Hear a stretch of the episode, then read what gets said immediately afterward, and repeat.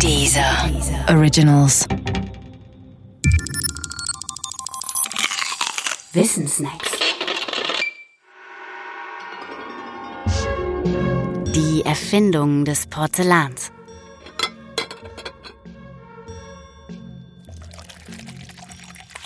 Vielleicht kennst du diese feinen Teeservices aus Porzellan. Zart filigrane Tassen mit chinesischem Dekor. Hält man den Boden der Tassen gegen das Licht, sieht man vielleicht die Silhouette einer fein gekleideten asiatischen Dame. Kinder beeindruckt wahrscheinlich besonders dieses Dekor. Das ganz Besondere am Porzellan ist jedoch eigentlich seine Eigenschaft, ein wenig wie Glas zu sein. Wie der Seismograph, die Nudel oder das Schießpulver wurde das Porzellan zuerst in China erfunden, und zwar um das Jahr 600. Aus europäischer Sicht war China damals weit weg und die chinesischen Rezepte zudem geheim. In Europa musste deshalb das Porzellan neu erfunden werden. Und das wurde es auch, allerdings erst um 1700 und nur als Begleiterscheinung.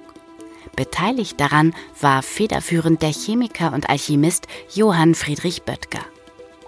Eigentlich wollte Böttger Gold machen und war auf der Suche nach dem Stein der Weisen.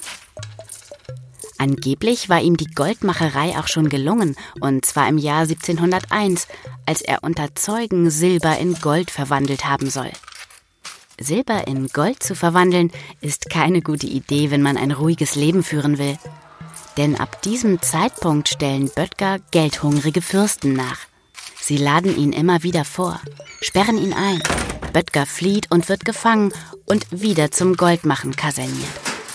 Natürlich verspricht Böttger auch immer wieder Gold zu machen. Aber natürlich gelingt ihm das nicht.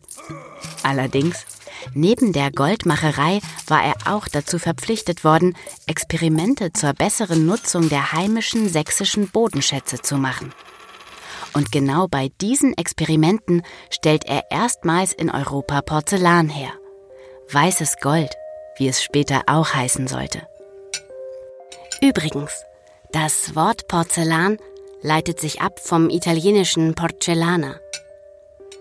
Im 15. Jahrhundert glaubte man nämlich, die Porzellanmitbringsel aus China seien hergestellt worden aus den gemahlenen Gehäusen der Kaurischnecke und die hieß eben Porcellana.